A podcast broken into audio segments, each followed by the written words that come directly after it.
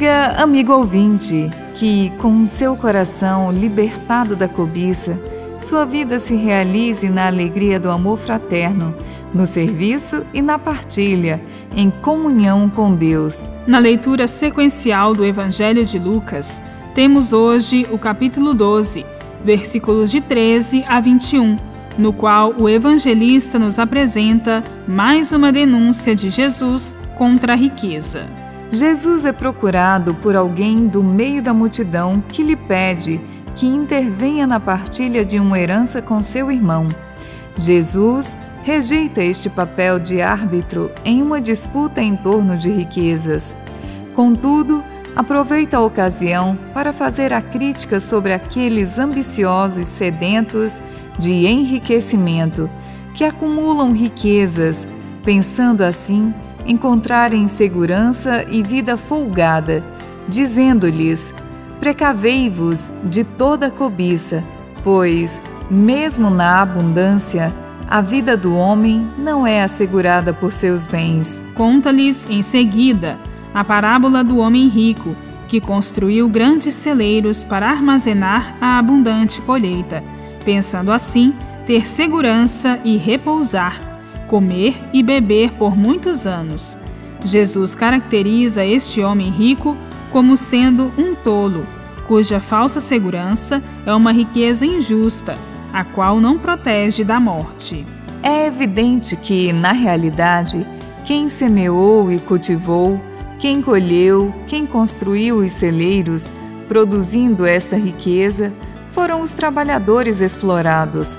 Toda acumulação de bens, da parte de alguns, a partir do trabalho de outros, é fruto da injustiça e inaceitável. Encontramos nas palavras dos antigos padres da Igreja contundentes denúncias da riqueza.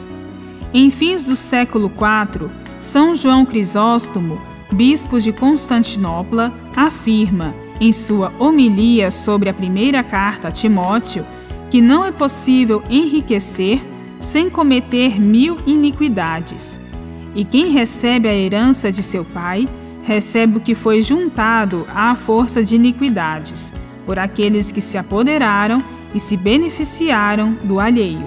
Contudo, enquanto os ricos usufruem de privilégios às custas dos empobrecidos e explorados, estes, por sua vez, frequentemente são iludidos pela sedução do enriquecimento. É a solidariedade e a partilha com os mais necessitados que nos levam à comunhão de vida eterna com Jesus e com o Pai. Compreendendo que a riqueza não garante a vida, podemos rever os nossos ideais, nossos valores e nossa prática, colocando-nos a serviço da vida plena para todos. Bíblia, Deus com a gente. Produção de Paulinas Rádio. Texto de Irmã Solange Silva. Apresentação: Irmã Solange Silva e Irmã Bárbara Santana.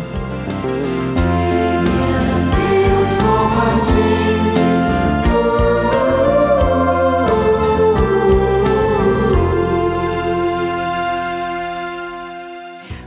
acabou de ouvir o programa Bíblia Deus com a Gente, um oferecimento de Paulinas, a comunicação a serviço da vida.